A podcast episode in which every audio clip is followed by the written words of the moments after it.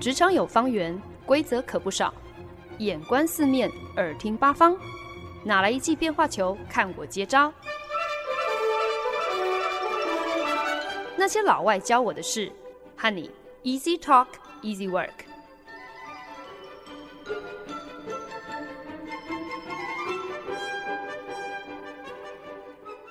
您现在收听的是《那些老外教我的事》，我是节目主持人焕恩。二零零七年，美国推出了一个红极一时的电视影集《The Big Bang Theory》，中文呢又把它翻译叫做《宅男行不行》或者是《生活大爆炸》。哇，我在这边要冷不防倒抽一口气，因为实在不敢相信《The Big Bang Theory》已经是十五年前的电视影集了。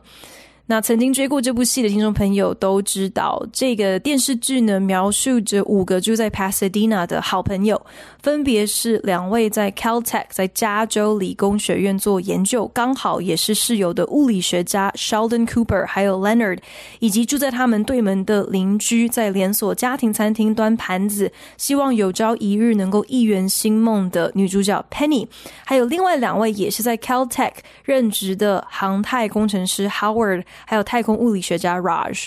那这四位科学家呢，真的是完全符合我们对于所有的宅男、学霸、书呆子所有的刻板印象。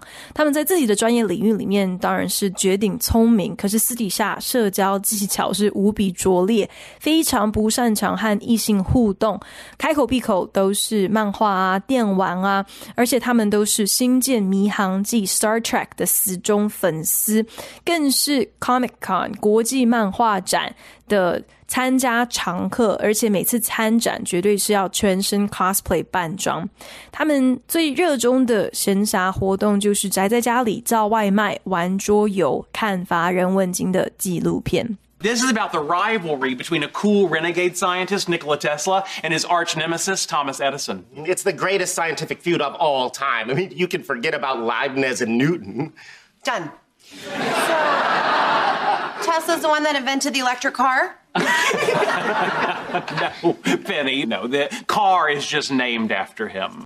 其中，《The Big Bang Theory》有一集，这群宅男和邻居 Penny 叫了外卖，准备要在家里来欣赏一部纪录片。Sheldon 向 Penny 保证：“哦，我跟你讲，这一次我们要看的纪录片可精彩了，因为呢，这部呢是在讲特斯拉和爱迪生之间不共戴天的余量之争。” Leonard 也兴奋的补充说明：“哇，特斯拉和爱迪生之间的这个恩怨情仇，真的可以说是科学界最终极的势不两立。” Penny 这个时候就很天真的问道：“哦，所以 Tesla 特斯拉他就是那个发明了电动车的人吗？”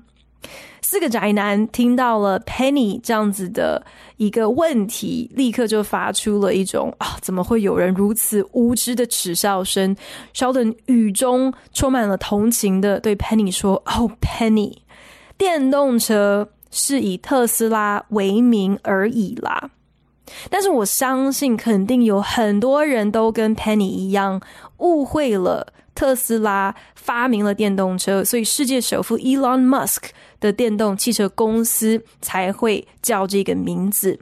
好在呢，我们有像《The Big Bang Theory》这样寓教于乐的电视影集，可以来替大家长一点知识。Tesla was a genius who invented our electrical grid. Edison just wanted to get rich and famous. Didn't he invent the light bulb? Mm, that's what he wants you to think. But without the foundational work of Ebenezer Kennersley, Warren De La Rue, and James Bowman Lindsay, you wouldn't know Edison any more than you know Ebenezer Kennersley, Warren De La Rue, or James Bowman Lindsay. Leonard 简单说明，特斯拉基本上呢，就是发明了我们现在所知道的。 Electrical grid 输电网络的天才，相较之下，爱迪生他不过是一个贪图名利之徒。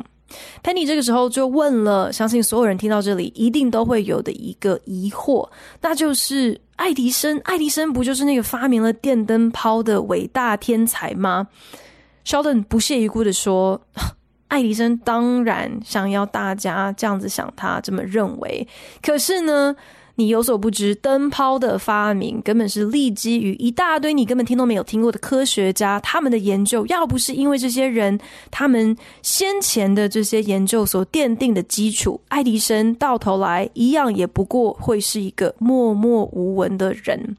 Edison was kind of a publicity hog and a bully. Yeah, he electrocuted an elephant named Topsy just to make himself famous. Leonard 接着说。严格说起来呢，爱迪生不过就是一个追求镁光灯的恶霸。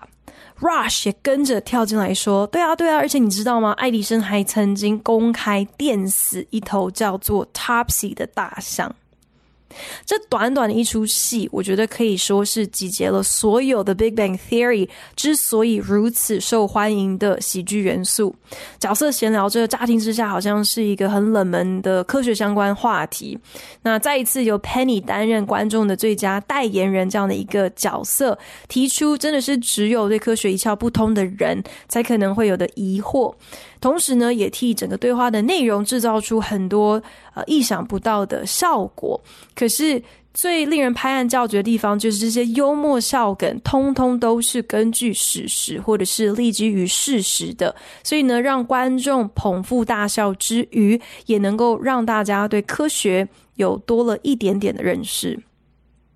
我觉得我甚至都可以大胆推测，对很多人来讲，搞不好提到特斯拉这个名字，第一个想到的当然就是电动车品牌嘛。那其次呢，我觉得可能大家印象当中应该就是《The Big Bang Theory》这一场戏吧。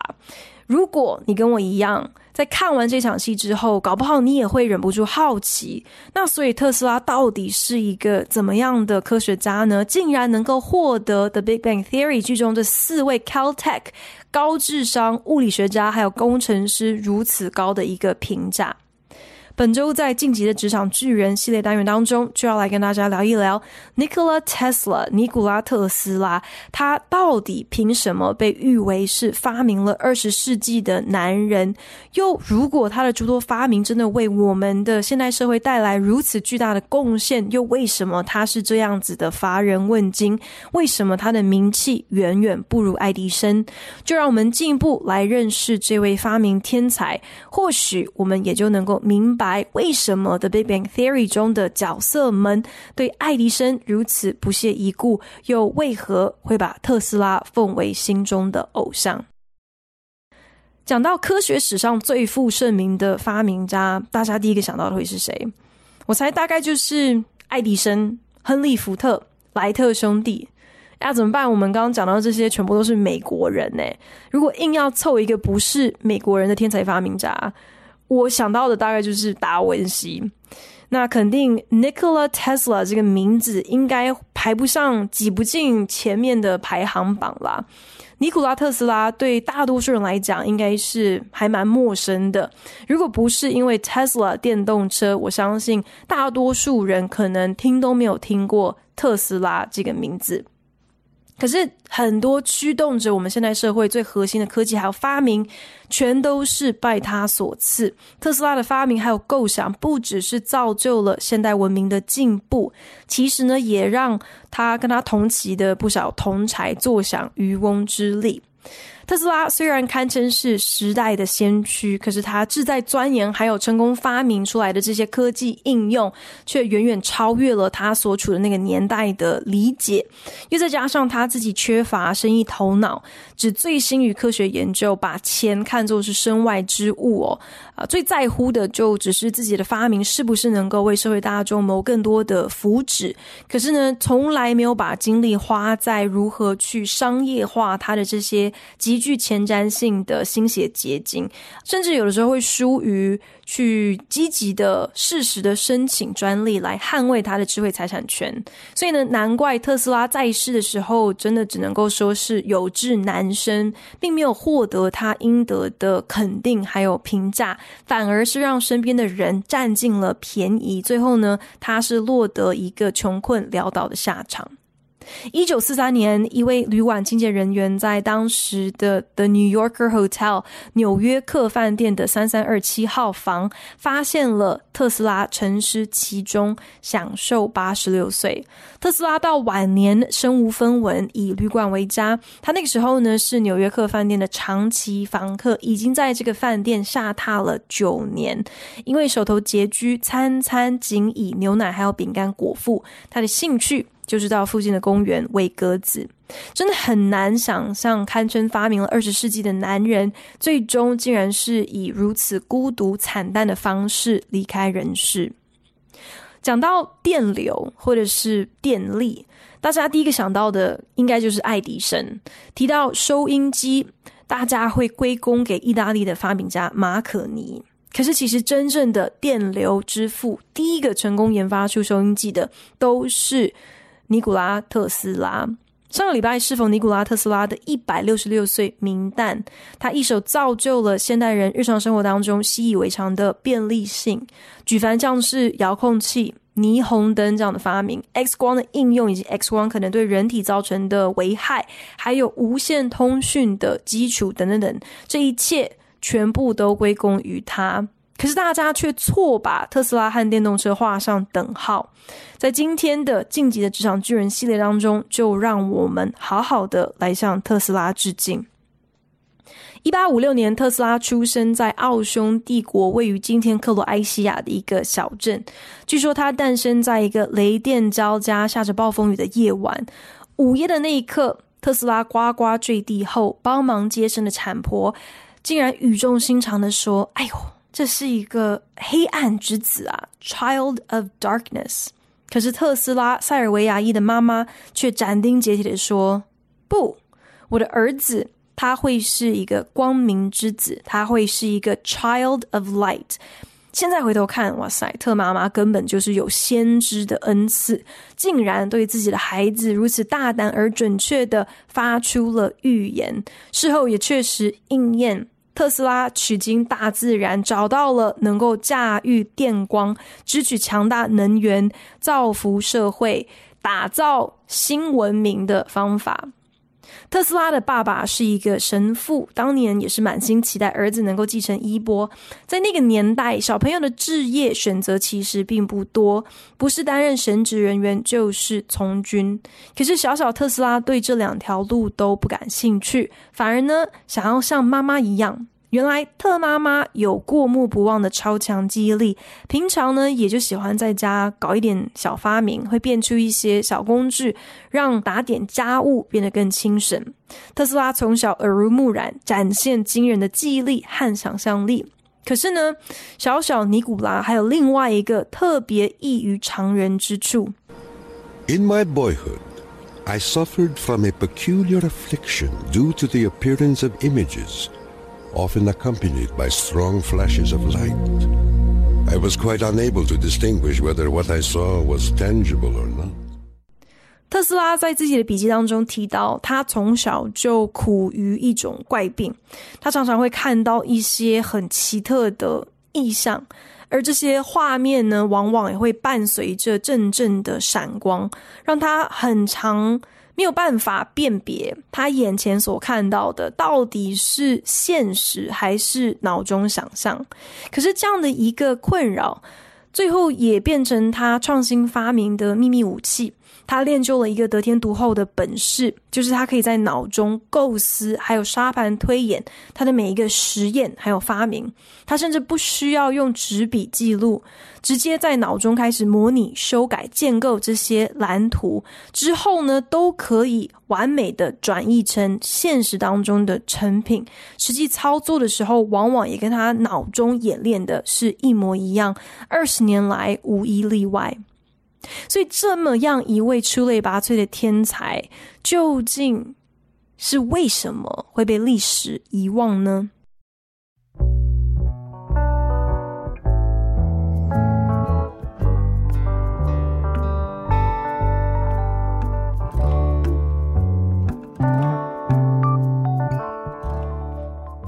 尼古拉·特斯拉十七岁那一年，本来已经下定决心要追随父亲的脚步，成为一位神父。但是呢，竟然在准备考试的过程中染上了霍乱。眼见自己儿子病得快要死了，特爸爸答应了年轻的尼古拉，只要他康复了，就准他去就读工程学院。特斯拉命大，顺利康复痊愈之后，如愿以偿进入了大学攻读物理还有工程。他对电力学尤其感兴趣，也是在那个时候，特斯拉开始有了发明一个交流电马达这样的一个想法。交流电呢，也就是 alternating current 啊、简称就是 AC。那因为从小就被妈妈训练背诵塞尔维亚的经典诗词，特斯拉那千锤百炼的记忆力，让他不止精通八国语言，甚至还能够心算微积分，真的是一个不折不扣的天才。只不过一度让他可能相较而言很平庸的老师误会说他是不是考试作弊。特斯拉在学期间也算得上是一个好学生啦，真的是身体力行。什么叫做废寝忘食？每天从凌晨三点到啊、晚上十一点都在做研究。只不过到后来呢，他一度因为赌博成瘾，就和家人断绝了关系，甚至连他的学校的朋友常常都找不到人，都还会担心他是不是跌进了哪一条河里面，是不是已经淹死了。好不容易，特斯拉顺利大学毕业之后，在布达佩斯的一间电信公司担任技工。后来呢，他有机会转职到爱迪生位于法国的电灯分公司。本来他只是负责帮忙到府装置室内电灯。好在特斯拉的主管是慧眼识英雄。一眼就看出来，这样子对特斯拉来说实在是太大材小用了，所以呢，就转而安排让特斯拉来负责呃公司内部呃发电机啊，还有马达的维修。没隔多久，特斯拉俨然就成为了公司的代表，一个专家，游历欧洲各国的爱迪生电灯分公司，专门就是来解决公司呃各个分行呃各种电器啊和设备相关的问题。因为他的表现出色，特斯拉在二十八岁那一年获得拔擢，顺利转调到爱迪生机械公司的美国总部。那个时候呢，特斯拉身上只有四分钱，却满怀憧憬远赴纽约市，等不及能够跟当时已经声名大噪的伟大发明家爱迪生共事。特斯拉更迫不及待想要来跟爱迪生分享他对于交流电的各种研究还有应用。在那个大家对于电流、对于电力仍然是充满了未知和恐惧的年代，爱迪生率先以电灯泡的发明奠定了他电流权威的地位。爱迪生主张的是直流电，也就是所谓的 direct current，简称是 DC，而且呢，发明了以直流电为主的这一套电力系统。他旗下所有相关的发明还有专利都是依赖直流电。可是直流电的缺点就是，你只能够提供单一电压的电流，没有办法来进行变压。所以，如果你的电压太高，你就会把末端的电器烧掉。可是，就算你今天能够提供稳定而且刚刚好的准确电压，如果你想要能够远程供电，你基本上需要跟手臂一样粗的铜制电缆才能够办到。所以呢，呃，言下之意，呃，DC。通电不仅耗材又没有效率，可是那个时候爱迪生公司的人不以为意哦，认为解决之道还不简单，我们就每隔一英里处来设置一个发电厂就好啦，这样就没有这个远程供电的这这些一大堆的问题。特斯拉和爱迪生在出事前期也曾经惺惺相惜过。特斯拉曾经说过，爱迪生是一位极具启发性的人物，一个 inspirational figure。而爱迪生也是对特斯拉赞誉有加哦。曾经说，虽然他手下替他做事的助手是不计其数，可是没有一个能和特斯拉相比。可是呢，很快的。这两个发明天才就反目成仇了。爱迪生对于特斯拉老爱提到交流电这件事情感到非常的反感。就算爱迪生明白交流电的应用可以有效解决远程供电的问题，可是呢，自己就是靠直流电起家致富的嘛。所以如今如果有任何一个可能会危及到他的版图，会要让他把他既有的一切全部打掉重练的提案跟想法，想当然这一切。都会被爱迪生看作是一种威胁。特斯拉替爱迪生工作期间，虽然两人有很多理念不合之处，可是呢，特斯拉仍然是每天从早上十点半工作到隔天凌晨五点。他敬业，还有他的研究精神，真的是没有话说。特斯拉回忆。爱迪生曾经答应过他，如果特斯拉能够成功改良爱迪生的直流电发电机和马达，就答应要付给特斯拉五万美金。没想到特斯拉依照承诺。完成这个几乎可以是说是不可能的任务之后，要求爱迪生来兑现诺言的时候，爱迪生这位备受后人歌颂的伟大发明家，竟然耍赖赖账不说，据说那个时候竟然还取消特斯拉。哎呦，你这个外国人，你实在是不懂美国人的美式幽默啦！我想，这大概就是压垮了特斯拉的最后一根稻草。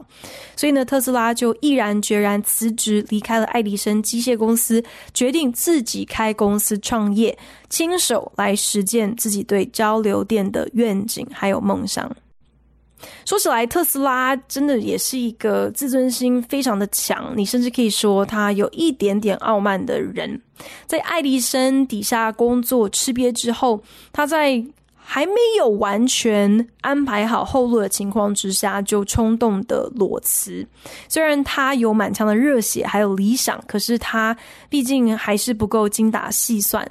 虽然特斯拉算是蛮顺利的找到了投资人，创办了自己的公司，也开始积极投入它呃交流电发电机和马达的研发。可是呢，没隔多久，这些投资人就对特斯拉的这些发明失去了兴趣，撤走资金之余，连特斯拉当时申请下来的专利都据为己有。特斯拉的公司倒闭，他在走投无路的情况之下，甚至一度是靠挖水沟、靠出卖劳力，一天领两块美金的工资来维生。好在特斯拉并没有因此就放弃他的研究，没有因为情势就被打败哦。在一八八八年，他东山再起，成功对外发表他的全新发明，也就是他呃心心念念的这个交流电发电机和马达，也是呃透过这次的发表会遇见了他人生当中非常重要的伯乐，一位叫做 George Westinghouse 的企业家。Westinghouse 一眼就看出来特斯拉的交流电正是未来主流，于是呢就出价买下了特斯拉相关的发明专利权。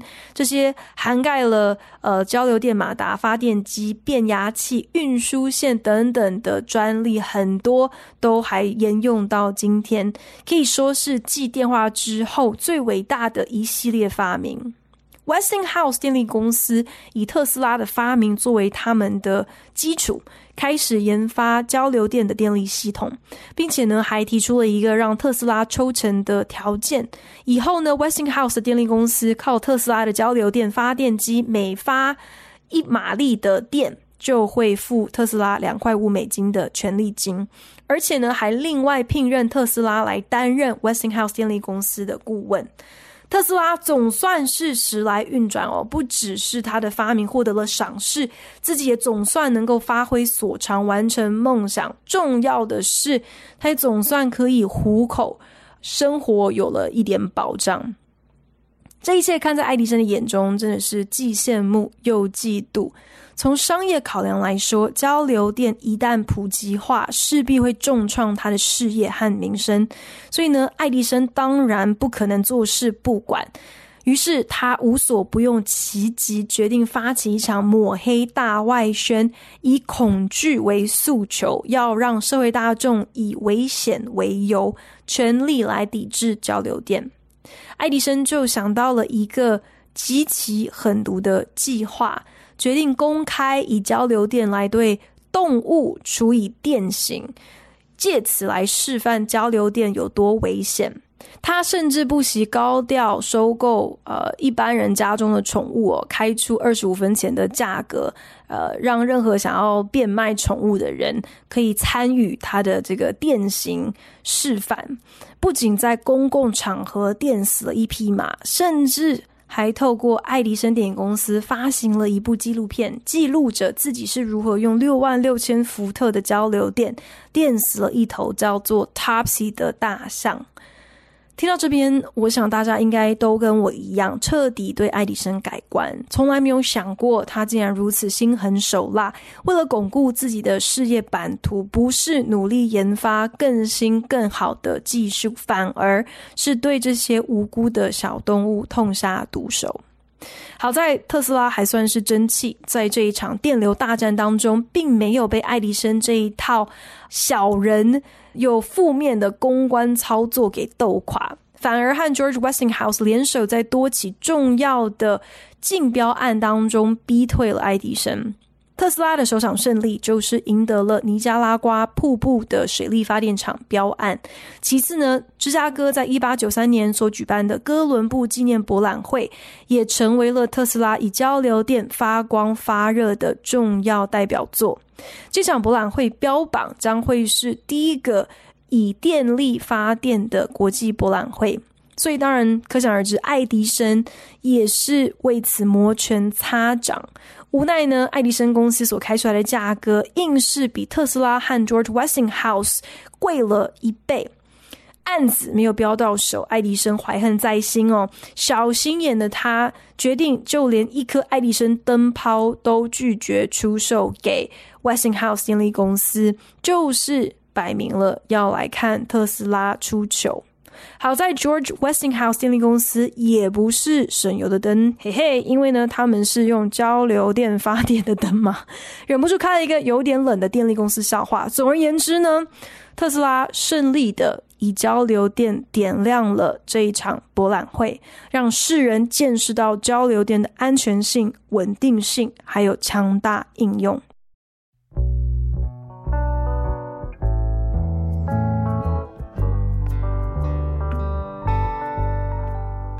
本节目由好家庭联播网、台北 Bravo FM 九一点三、台中古典音乐台 FM 九七点七制作播出。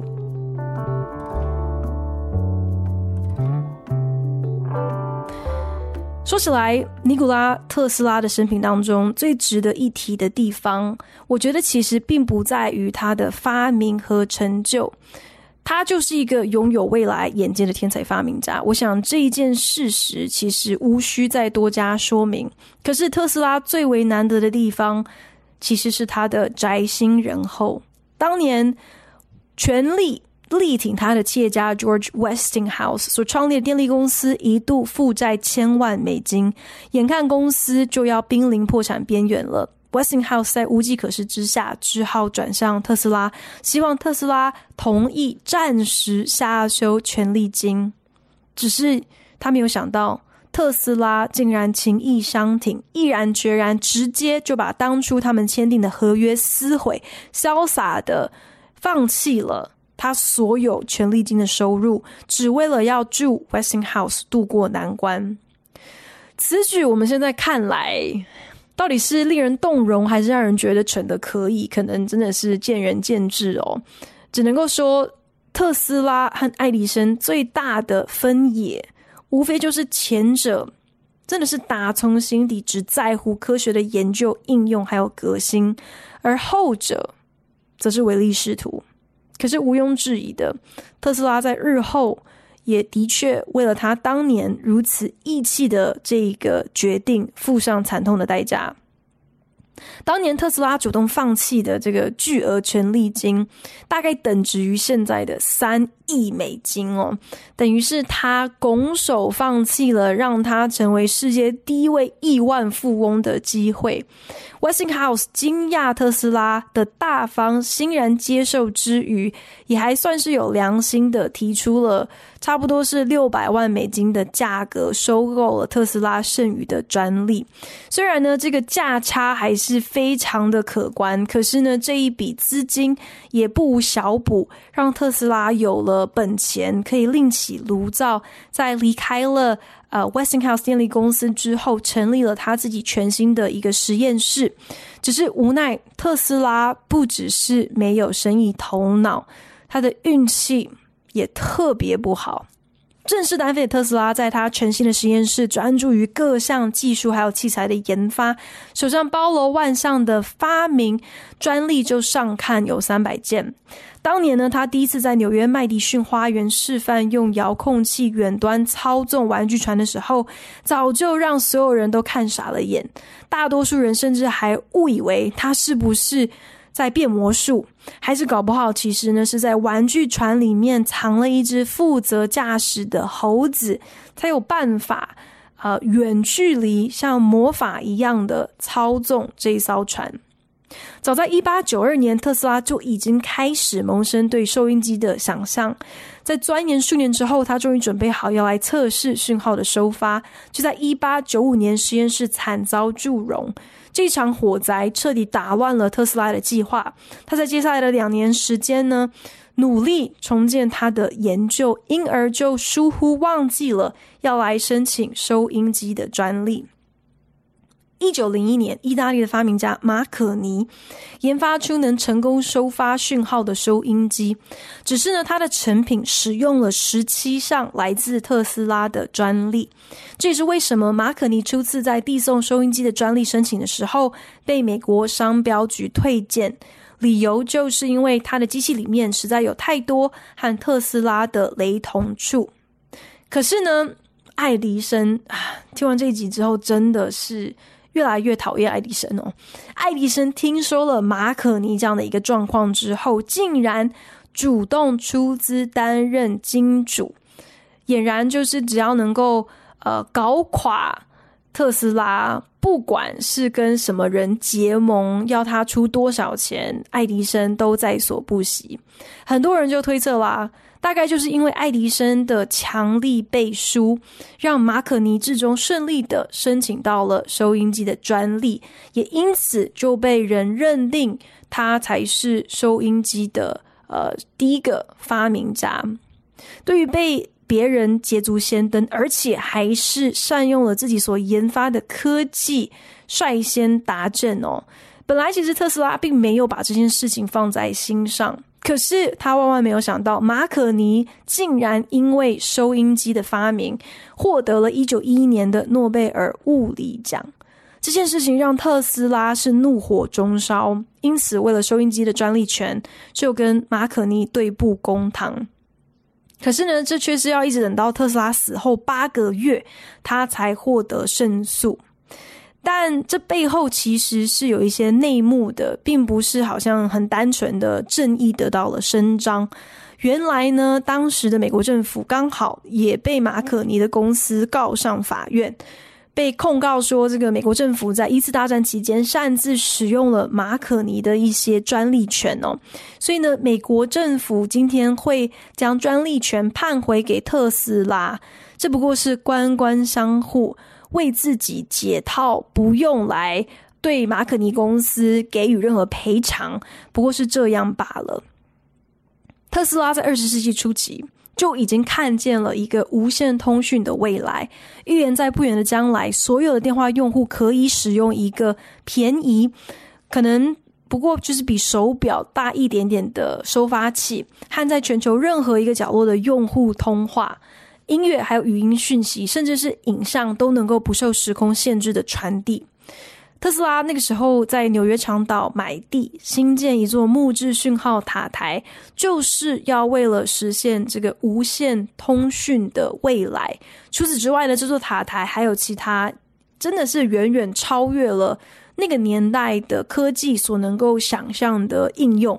包括呃全球通用的一个精准报时功能，全球音乐传播的功能，还有一个不需要靠指南针就可以准确定位船只的航运系统等等多项功能。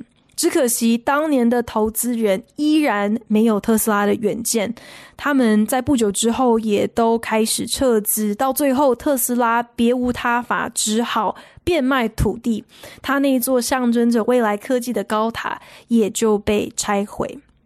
This is an easy one. You love this guy. Me. Come on, he's an underappreciated genius. Still think it's me. It's not you. Now think, there's a car named after him. Of course there is. The Mini Cooper, because it's me. How about this? He's a poor man's Sheldon Cooper. Oh, Tesla. 我们刚刚听到的是《The Big Bang Theory》另外一场跟特斯拉有关、特别令人会心一笑的桥段。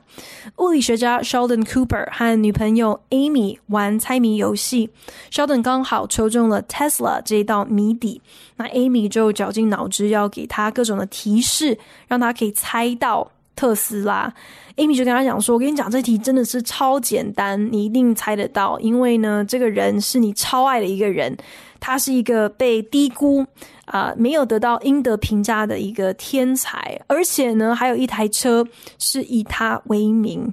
只是 Amy 万万没有想到，他每一个感觉是非常精准，你绝对不可能猜错的这个提示，Sheldon 都兴奋的认定：哎，你你的提示不是都指向自己吗？你讲的这些人，不就是在形容我吗？特斯拉一生传奇，虽然贵为天才发明家。至终却输在他少了生意头脑，他只顾着发明，却不懂得如何生财。或许我们现在看来，可能会觉得应该要以特斯拉作为一个借镜，提醒我们自己，除了空有理想不是办法，可能更需要去了解如何呃商业化所有你的想象，所有你的发明。可是，或许对特斯拉来说，即便能够让他重新来过，我想他也不会改写自己的人生剧本，因为对他而言，自始至终致力于科学研究还有发明的目的，就不是为了要赚钱，不是为了要扬名立万呢、而是为了要能够造福社会。所以，只要每当我们打开电灯、拨打电话，用遥控器转换频道，去医院照 X 光片，在夜晚的街头看见一排又一排把黑夜照映如白昼的霓虹灯招牌，或者是你现在此时此刻在用收音机聆听那些老外教我的事，这些时刻，只要我们能够想到特斯拉，相信他地下有知，肯定会觉得他不枉此生。他为科学燃烧生命，发光发热，从头到尾图的不是一时的名和利，而是足以横跨一整个世纪的影响力。这样的效益，这样的成就，又怎么可能是简单的生意头脑能够算计得来的？谢谢您收听今天的那些老外教我的事，我是焕恩，我们下礼拜同一时间空中再见喽，拜。